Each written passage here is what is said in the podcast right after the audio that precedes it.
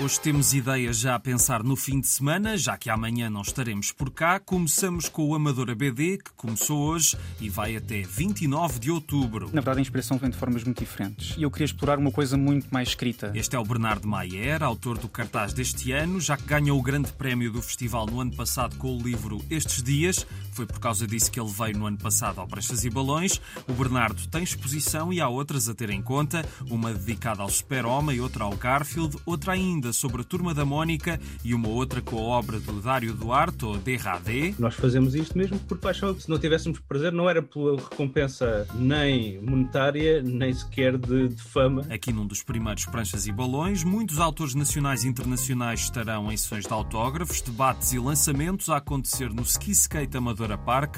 Para este sábado destaco rapidamente a conversa às três de Maurício de Souza, moderada por Sidney Guzman, a apresentação do Spirou de Emile Bravo na hora seguinte, com o autor e Nuno Rogério, e às 5h20 o lançamento do sexto livro do Corvo, o mítico herói de Luís Louro. A nova aventura chama-se O Silêncio dos Indecentes. Para quem viu o último álbum, percebeu-se que o Vicente não estava nada bem e que ainda por cima perdeu o apoio da psicanalista que tinha ao descobrir o que descobriu. Neste momento ele tem que lidar com os problemas dele sozinho. No fim ele prevalecerá e continuará o Corvo em grande e, e pronto para mais aventuras. Aqui o Luís falar deste corvo que já estava pronto há um ano. Toda a programação está em amadorabd.com.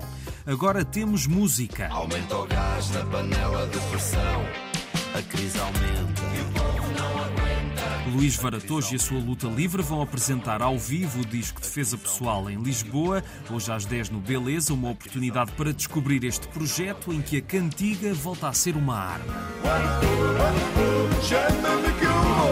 É o David Fonseca que está a chamar, porque no sábado às 9 ele vai atuar no Mar Shopping em Matosinhos, um concerto inserido nas comemorações dos 15 anos do espaço, uma oportunidade imperdível de ouvir o músico e ainda por cima é de entrada livre. Há mais atividades especiais para este 15º aniversário em marshopping.com. E uma exposição em Torres Vedras temos, temos sim senhor, e é razão para voltarmos à BD, é na Biblioteca Municipal, mostra os 50 anos do fanzine Impulso, criado por alunos do Liceu de Torres Vedras, é um pedaço da história da BD, um fanzine editado nos períodos imediatamente antes e depois do 25 de Abril. Vale a pena conhecer a história do Impulso e dos seus autores. Foi lançada uma edição especial para assinalar este 50 aniversário. A biblioteca está aberta de segunda a sexta até às seis e meia e sábado até às seis. Agora vamos ao teatro, primeiro para toda a família, com o espetáculo sábado e domingo em Almada, O Vento nos Salgueiros, a partir do célebre romance de Kenneth Graham, que juntou um rato d'água, uma toupeira, um texugo e um sapo muito peculiares.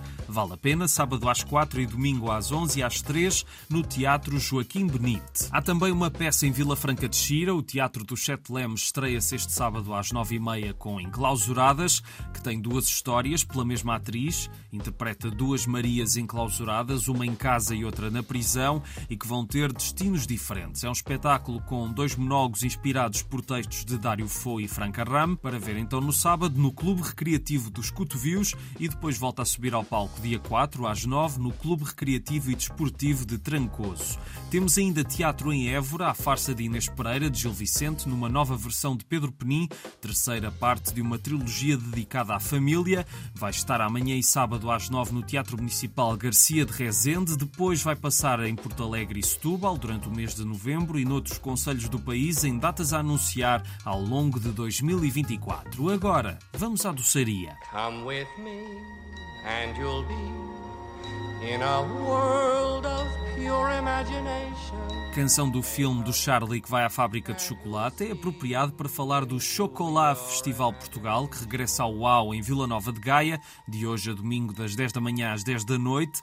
Podem conhecer chocolateiros, marcas de chocolate e produtores de cacau de todo o mundo. Vá lá, um dia não são dias. Se gostarem de chocolate, aproveitem para partir à descoberta este fim de semana e não precisam do bilhete dourado, como o Charlie no filme e no livro. Saibam mais sobre o festival em uau.pt. Já em Abrantes, de amanhã domingo, acontece a 21ª Feira Nacional de Doçaria Tradicional, com muitas cidades representadas do continente e das ilhas no centro histórico da cidade.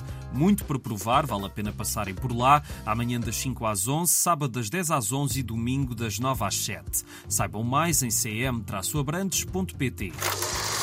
Acabamos com cinema, primeiro para dizer que volta à festa do cinema de domingo até quarta. Todos os filmes têm bilhetes a 3,5€ nas salas de cinema de todo o país. Aproveitem para pôr as estreias em dia, quer seja Assassinos da Lua das Flores, de Scorsese, que estreia hoje, ou por exemplo Golpe de Sorte, do Woody Allen. Já agora, este 50 filme do realizador vai passar por Arcos de Valdevez, sexta, sábado e domingo às 10 na Casa das Artes. E continua o Film Fest, festival de cinema musicado ao vivo vivo de Setúbal. Amanhã às nove e meia no Cinema Charlot passa a Boneca, filme de Ernst Lubitsch. E sábado às quatro o Fórum Luísa Todi recebe um filme com um título curioso: As Aventuras Extraordinárias de Mr. West no País dos Bolcheviques. Filme do russo Lev Kuleshov. Vale a pena assinalar também uma sessão dupla que mostra as primeiras mulheres desagradáveis no cinema. É no sábado às nove e meia no Charlot. Saibam tudo em festivalfilmfest.pt. E é tudo por hoje.